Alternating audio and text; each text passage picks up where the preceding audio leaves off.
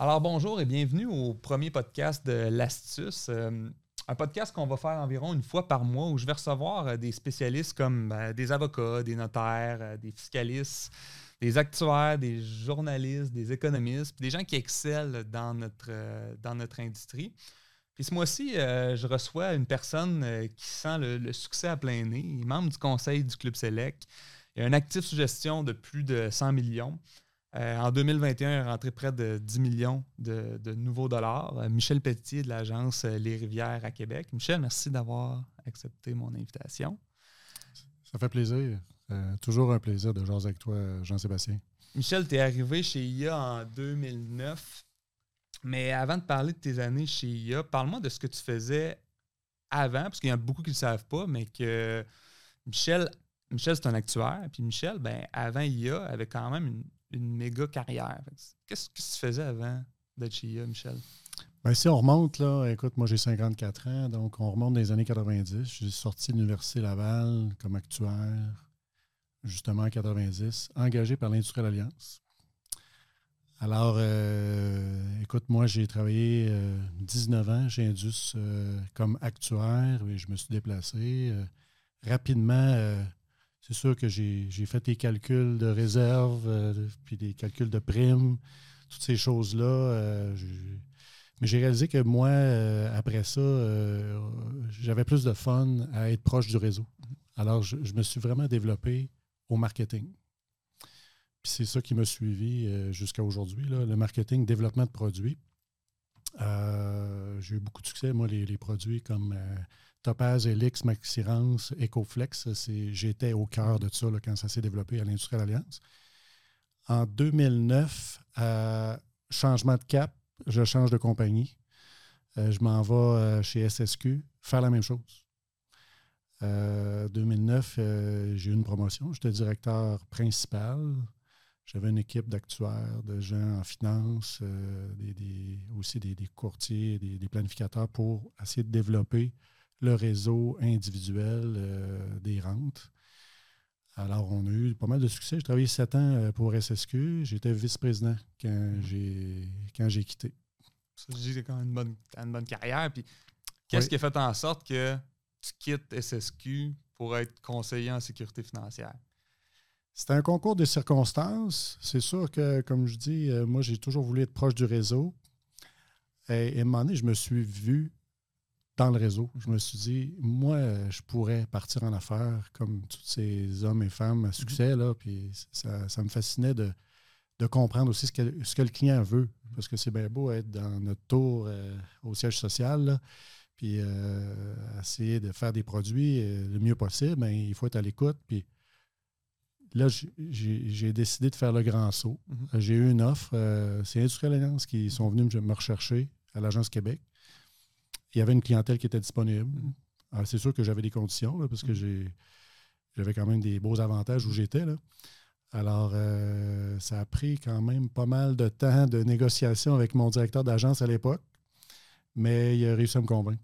Ça a dur de faire. Ça a pris du temps, comme tu dis, mais ça a été dur de faire le move. Là, à un moment donné, il y avait vraiment un point, tu dis, OK, là, je peux pas refuser ça, je change.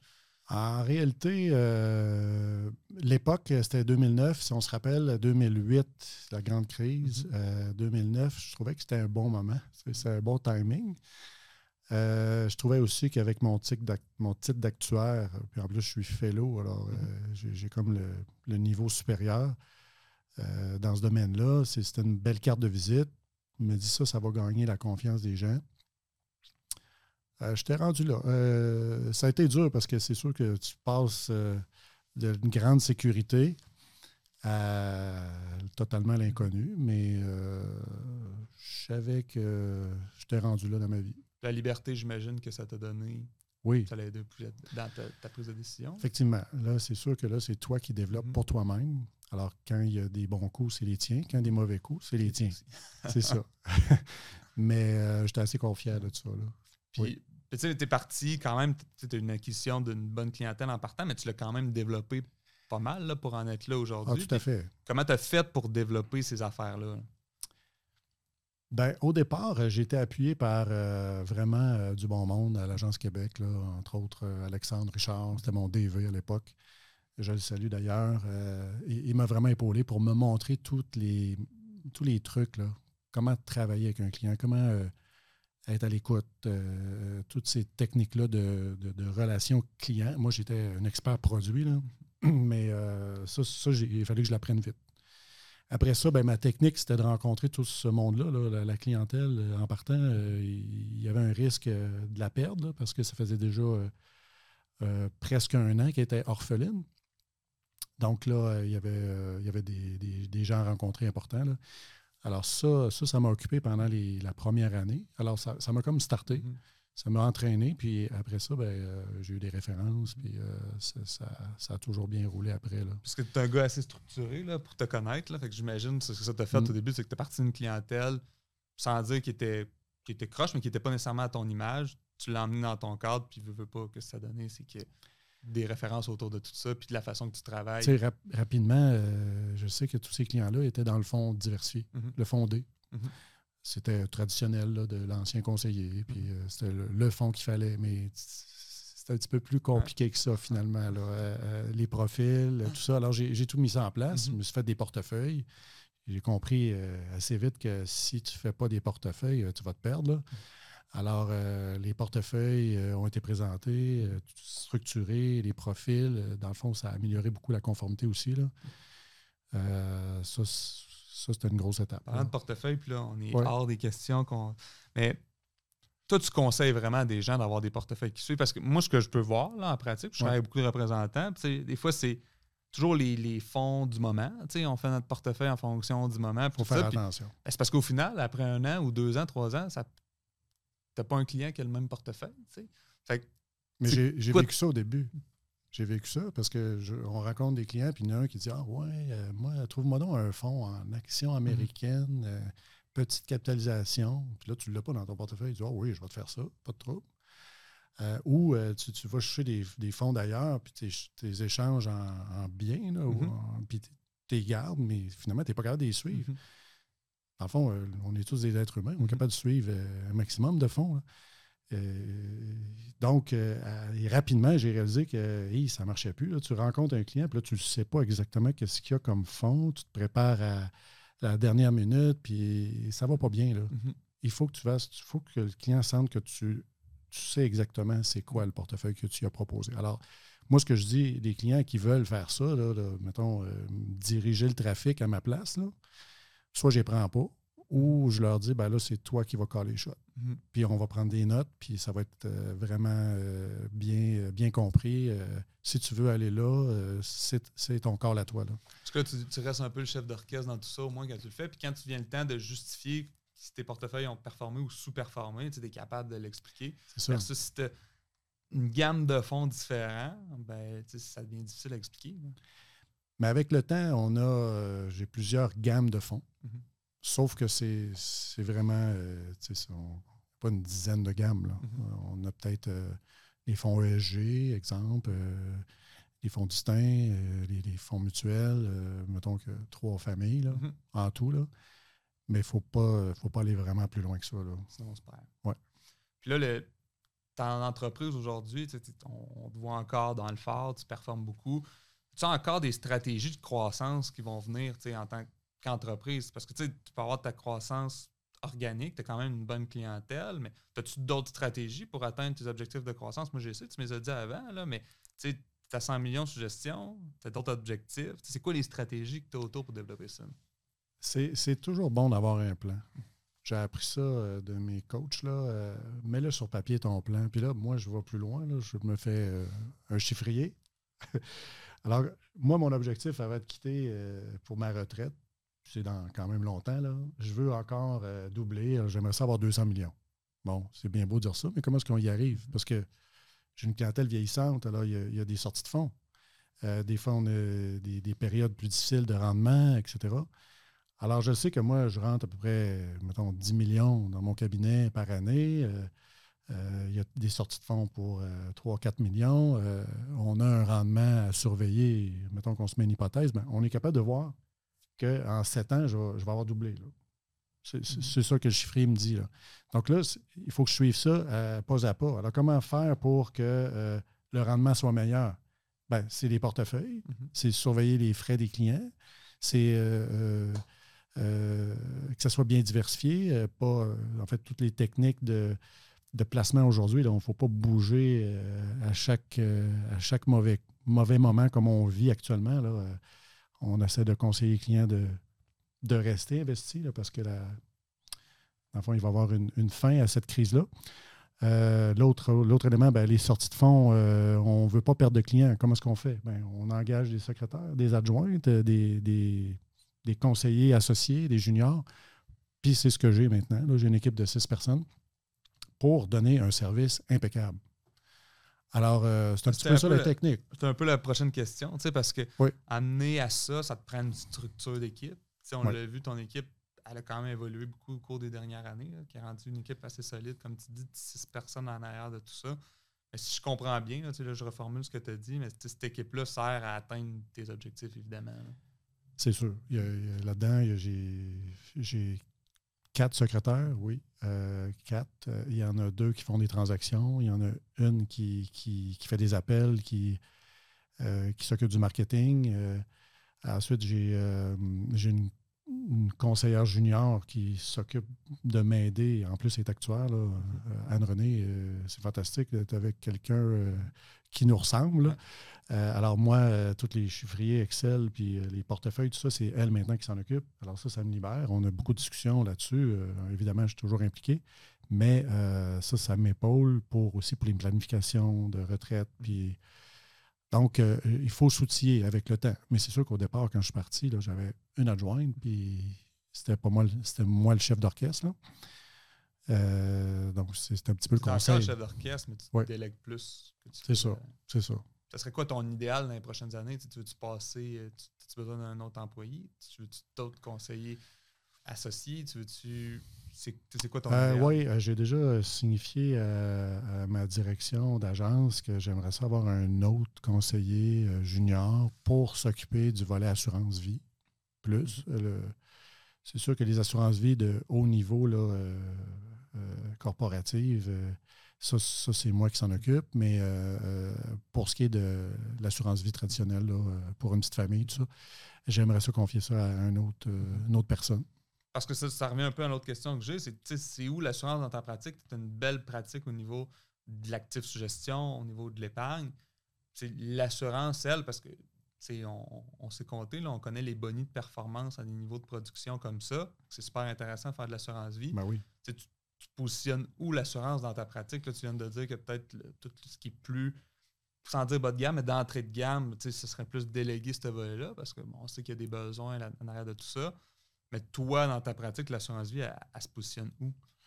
Moi, ce qui m'intéresse, c'est faire des, cas euh, avancés. Mm-hmm. Hein, euh, si tu viens de la planification avancée, c'est tous les cas de bonus successoral, de maladies graves à propriété partagée, les, produits comme mis à part. Ça, on veut développer ça avec mm-hmm. euh, les plus gros clients qu'on a. Ça, évidemment, ça, ça fait partie de mon univers. Euh, pour ce qui est du, de la petite famille, il euh, ne faut pas les oublier, évidemment. Euh, ils ont des besoins. Ça tourne souvent vers du temporaire, un petit peu de permanent. Je ne suis pas vraiment un, grand fan du permanent à côté mm-hmm. d'embarrure, là, parce que ces clients-là qui commencent ou ils ont souvent un budget serré, petite famille, tout ça. Alors, il faut qu'ils pensent aussi à leur retraite. Donc, il euh, faut, faire la part des choses. On s'entend qu'au Canada, les grosses primes d'assurance, c'est plus le volet corporatif. Puis, Vous m'avez déjà sûrement entendu dire ça, mais les produits participants, si je ne me trompe pas, 60% des primes d'assurance participantes euh, représentent à peu près 10% des contrats. Fait on s'entend, l'argent est là, mais ça, vient clairement des, corporations. Fait je pense que c'est ça un peu ta stratégie aussi, c'est de dire, OK, ben oui, l'assurance, ça fait partie de la, de la, game, mais où qu'on essaie de capitaliser, c'est plus dans le volet corporation. Mais naturellement, je me rends là parce que quand on avance dans la carrière, on, finit par segmenter, comprendre qu'il faut segmenter. On ne peut pas euh, servir convenablement à 2000 clients. Alors là, ça, c'est un processus qui est commencé depuis longtemps. C'est même une pratique à chaque année de segmenter. Donc, avec Anne-Renée, elle, elle, va prendre mes argents, moi je prends les or, puis on prend ces expressions-là. Puis les bronzes, ben, on finit par, euh, là, je veux les confier à quelqu'un d'autre, mais ou les, les, céder à l'agence. Mm-hmm. Alors, en faisant ça, moi, je me garde les, les, les or. Euh, ça, c'est des clients qui ont des besoins d'assurance différents. Mm-hmm. Euh, des, assurances plus, succession et optimiser l'impôt, etc. Parce que reste un peu ça. Ces gens-là vont avoir probablement trop d'argent. Ben, trop d'argent, c'est dur à dire, mais ils vont à leur retraite, ils vont décaisser ce qu'ils ont besoin, puis à la fin, il va rester de l'argent. C'est à eux autres vraiment des stratégies de bons successorales bien classiques, mais au final, ça peut générer des, bonnes primes en arrière de tout ça, puis tu as la clientèle pour ça.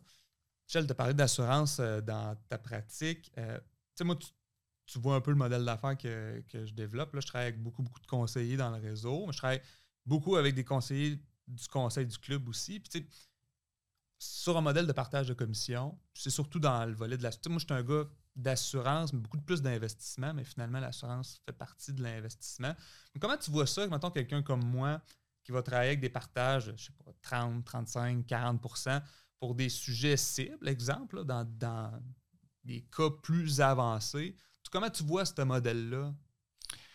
Ben écoute, moi, ça m'intéresse beaucoup d'être euh, de ne pas être seul devant un client. Alors, quand je t'accompagne accompagné avec quelqu'un comme toi, puis on l'a fait à plusieurs mm-hmm. reprises, euh, on sent là, que on ne l'échappera pas. on, a plus de chances de closer.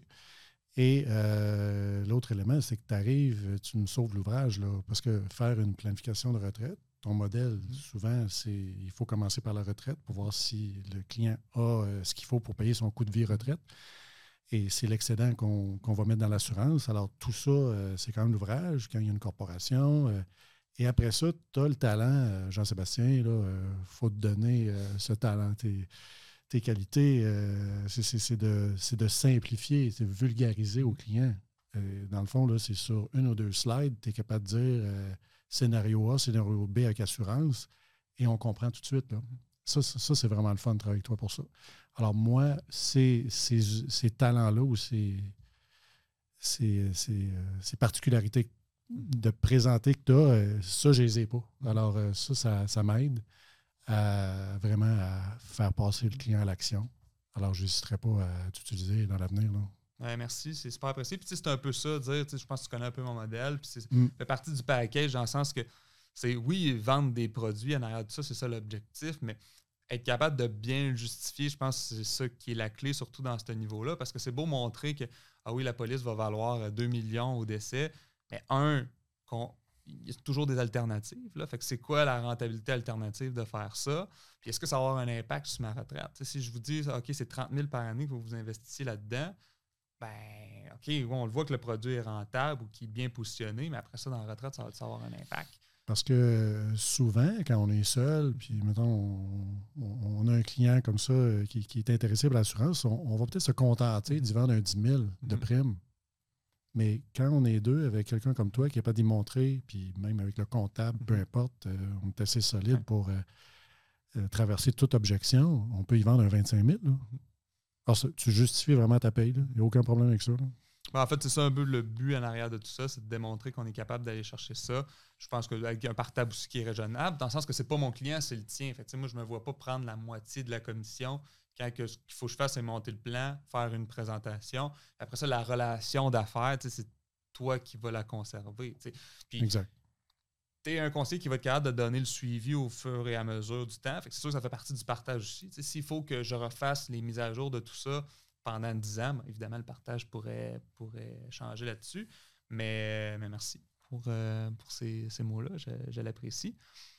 Euh, tu sais, tu dis tu fais encore des nouveaux clients. comment tu gères un nouveau client Tu en as encore des nouveaux clients? quand il y a un nouveau client qui rentre dans le cabinet, c'est quoi le, quoi le, processus? Est-ce que c'est toi qui rencontres? Est-ce que c'est ton conseiller associé qui rencontre?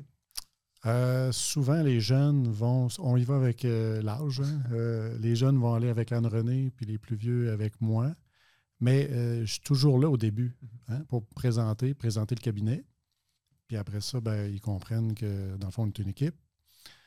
mais j'aime ça être là pour la prise de données. Oui. En fait, je trouve ça plaisant faire mm-hmm. ça là, aussi. Il faut avoir du plaisir dans la vie. la prise de données, tu sens que tu as le feeling de ce que le client veut. C'est important d'être là quand il dit. Là. Euh, évidemment, je ne peux pas être là pour tous les clients. Euh, là, on commence à faire beaucoup les enfants de nos clients. On a donné ce service-là. Puis bon, les enfants, euh, c'est sûr qu'ils commencent. Là. Alors, ouvrir un petit CELI, ben, mm-hmm. on le fait. C'est très important parce que ça, ça, vraiment, ça fait plaisir à nos, aux parents. Mm-hmm. Puis c'est le futur aussi, parce que moi, un jour, je vais céder ça à quelqu'un. Alors, il faut, faut, faut, que ces jeunes-là euh, ils vont progresser. On va les, on, va les garder, évidemment. Mm-hmm. Mais euh, la stratégie, euh, moi, j'étais un gars, concrètement, j'étais un peu traditionnel papier. oui, on a fait un gros virage électronique, puis on a embarqué. Là. Mais typiquement, là, quand le client rentre chez nous, la première fois, il a pris un rendez-vous. Là, moi, je m'assois avec mon crayon, mon papier, puis je les écoute. Mm-hmm. C'est un des vraiment des, des, trucs que je pourrais donner à tout le monde, là, euh, il faut être à l'écoute. Euh, on ne peut pas pousser des, produits que le client ne veut pas. Là. Alors, je le fais parler. Dans le fond, l'ABF, je vais dans, je vais l'avoir préparé après, là, dans la deuxième rencontre, pour présenter des solutions. Là, je veux savoir pourquoi il, est assis devant moi. Alors là, ben, après ça, j'y montre. Euh, ben, c'est sûr qu'on j'en profite pour sortir le profil. On fait le profil. Ça, ça fait sortir plein de choses. Puis euh, on parle des marchés, on parle de notre service. Il faut, présenter notre, euh, notre cabinet, euh, créer la confiance, puis sans pousser tout de suite. Là. Il faut, faut d'habitude, c'est deux rencontres. Ben, en fait, en deux rencontres, tu arrives un peu à arriver à tes objectifs. Tu, sens ta première rencontre sur le client. Ça fait partie des trucs que tu donnais, mais as-tu d'autres trucs? Mettons, tu as travaillé avec beaucoup de monde dans les dernières années, hein, beaucoup de, de représentants. Tu as l'expérience en arrière de tout ça un nouveau représentant, puis j'en suis un. Là. Fait que tu tu un truc ouais, à donner? un nouveau, là. un nouveau représentant. T'aurais-tu un truc à donner, puis je vais prendre des notes? Là? OK. Ben, écoute, euh, j'ai parlé d'écouter le client, d'avoir des portefeuilles euh, pour sauver du temps. Euh, moi, un des trucs que j'ai trouvé intéressant dans, dans ma carrière, c'est j'ai expérimenté moi-même ce que le client vivait. Mm-hmm. Alors, le client qui est en entreprise, moi, j'en ai une entreprise. J'ai voulu rapidement m'incorporer pour comprendre qu'est-ce que ça voulait dire. là, je, là, je viens de finaliser la deuxième étape de ça, qui est la compagnie de gestion puis la fiducie. J'ai bâti ça. Ça, c'est sûr que ça prend mm-hmm. euh, plus d'actifs pour, pour justifier ça, mais là, je comprends ce que le client vit mm-hmm. avec tout ça. C'est pas si simple que ça. Puis le client, il sent que tu comprends. Alors, qu'il y ait une entreprise en, construction ou en n'importe quoi d'autre, une épicerie, whatever, il sait que toi, tu as une entreprise et que tu as des employés, puis que on vit les mêmes affaires. Alors ça, ça, approche, ça, donne de la proximité. l'immobilier, on ne fait pas d'immobilier, mais moi j'en ai de l'immobilier. Mm-hmm. Euh, j'en ai pas beaucoup parce que ça me prendrait trop de temps, mais je voulais le vivre. Alors, je l'ai gardé, là, mon condo, puis euh, je fais les états financiers de ça, puis les locations, etc. Donc, ça me permet de euh, comprendre ce que les gens d'immobilier vivent. Qu'est-ce qu'il y avait d'autre aussi? Euh, euh, moi, j'utilise beaucoup les notaires, avocats, fiscalistes de mes clients. mais en fait, j'utilise pour moi-même. Mm-hmm. Quand j'en trouve un bon, je l'utilise.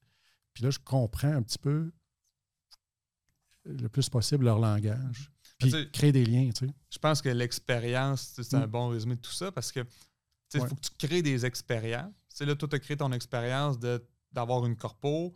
moi, je pense que à ce niveau-là, mettons, ce que j'ai vécu dans les dernières années, c'est de rencontrer peut-être 450 clients l'année passée qui sont dans. Ouais. C'est l'expérience de voir chacun de ces gens-là, ils vivent pas mal toutes la même affaire. C'est ça que tu dis. là, tu vis exactement la même chose que ces gens-là. Puis quand tu le comprends, puis quand tu as cette expérience-là, ben, tu es, pas mal plus solide devant ces gens-là parce que ça te fait pas peur d'être devant l'inconnu parce que tu sais exactement qu'est-ce qu'ils vivent. C'est ça. C'est ça. ça, vraiment, ça, ça a généré des ventes, ça. Mm-hmm. C'est sûr. C'est sûr. Puis de la proximité, puis c'est devenu des, bons amis, ces clients-là, parce qu'on on a vécu, euh, on vit les mêmes choses. Là, puis on, quand on se revoit, j'ai plein de noms en tête, là, c'est ah oui, ta business, puis ah, tu fais quoi dans telle affaire, puis toi, euh, la COVID, qu'est-ce qui, qu'est-ce qui est arrivé? L'inflation, tu tout ça? plus cher ton staff? C'est ça, oui, oui. Euh, là, on veut engager une nouvelle adjointe euh, parce qu'il y en a une qui prend sa retraite. Ben, là, on vit ça, là, c'est difficile. Là, il y a moins de CV qui arrivent. Là. Mm. Alors, qu'est-ce qu'on fait? Ben, on va être capable de le partager avec d'autres. Ça, mm-hmm. c'est notre expérience. Alors ça, ça serait un bon truc, Jean-Sébastien. Puis, euh, je, veux changer, on va rentrer dans un autre sujet, Michel, parce que je le plug ici parce que je t'utilise parfois pour ça. Tu sais, es un actuaire, puis parfois, il faut évaluer la valeur marchande d'une police d'assurance vie. Il y en a qui ne savent pas. Ça, si vous travaillez avec du corpo, ça va arriver parfois qu'un comptable va vous demander c'est quoi la juste valeur marchande de cette police-là? Pour X, Y raison, parce que parfois, je vous donne un exemple, ma, ma police d'assurance, ça pourrait être dans ma compagnie opérante. Puis là, ben, je ferme la compagnie opérante, mais la police, elle a une bonne valeur. Il faudrait probablement que je l'envoie dans ma compagnie de gestion. Donc, il faut, faut, que je faut savoir combien que ça vaut, cette police-là. Puis c'est pas nécessairement juste des valeurs de rachat. Par exemple, si c'est un T100, un, il n'y en a pas. Mais c'est pas, vrai que la police vaut 0 Mais parfois, il faut faire ça. il faut faire affaire avec des actuaires qui sont ben, qui peuvent faire ces évaluations-là. Toi, tu fais ça, Michel, parce que moi, j'ai découvert à un moment donné, c'est de trouver c'est qui ces actuaires-là qui font ça. Il n'y en a pas 150 000. Tous les actuaires travaillent pour des compagnies d'assurance. Mais... On n'est pas nombreux en passant. Hein? Euh, mais oui, je fais ça. Moi, ça fait 10 ans que je fais ça. Euh, la fois, je n'ai pas oublié mes origines. Euh, je, suis conseiller en sécurité financière, mais j'ai aussi ce volet-là. Euh, je fais de l'actuariat pour l'évaluation de police, entre autres. j'ai à peu près 250 évaluations de fait depuis, depuis 10 ans. Donc, on, à chaque semaine, on a des cas à, régler. Je travaille avec un autre actuaire pour ça, qui n'est mm-hmm. pas le même, qui est un gars de plus d'expérience. Euh, que j'ai connu à l'Industrial Alliance, euh, qui est maintenant à la retraite. Alors, c'est le champion. lui, c'est une machine. Euh, c'est un fellow. Il, est vraiment vite en affaires. Puis, donc, moi, je suis la personne qui. la relation, je l'ai avec le conseiller. Des fois avec le client, mais c'est souvent avec le conseiller. Alors, l'avantage, quand les conseillers du réseau, c'est souvent le réseau carrière qui, qui fait appel à mes services, ben, ils savent là, que je fais partie de, la même équipe, puis que j'ai un mur aussi, je n'irai pas solliciter leurs clients jamais. Euh, ils peuvent avoir confiance. Je connais les produits de A à Z, comme on l'a dit tantôt. Euh, euh, a un expert en produits d'assurance vie et Alliance, là, ben, je fais partie de ceux-là. Là. Alors, on, a, on a une belle relation avec les conseillers, puis ça les aide quand je suis capable de résoudre ce problème-là pour eux. Parce que quand ils vont présenter la solution à leurs clients, c'est eux autres qui l'ont amené. Euh, et euh, euh, souvent, je leur donne des cues sur le produit qu'ils ont entre les mains. exemple, un temporaire qui a un droit de transformation, ça vaut peut-être cher quand le client n'est pas assurable. Ça vaut très cher. Alors, moi, je l'évalue comme s'il était déjà transformé. Donc, quand la valeur arrive et qu'il présente ça au client, le, conseiller, ben, ça l'aide à faire la transformation. tu comprends? Ça arrive souvent que ça génère des ventes. On peut Oh oui. Euh, c'est... Les conseillers qui ont compris ça, là, ils me rappellent. Combien? Ben, moi, souvent, c'est la question que je me suis posée, c'est comment qu'on arrive à une valeur de tout ça? Parce que moi, je ne suis pas actuaire, là, fait que je peux pas, je peux pas répondre pour ça. Mais tu arrives à comment pour dire à cette police-là, dans Sébastien, elle vaut 250 000 Moi, je ne la vois pas, cette valeur-là. comment tu fais pour arriver à ça? C'est pas tangible comme un immeuble, c'est pas tangible comme une action mais ça ressemble à l'immeuble.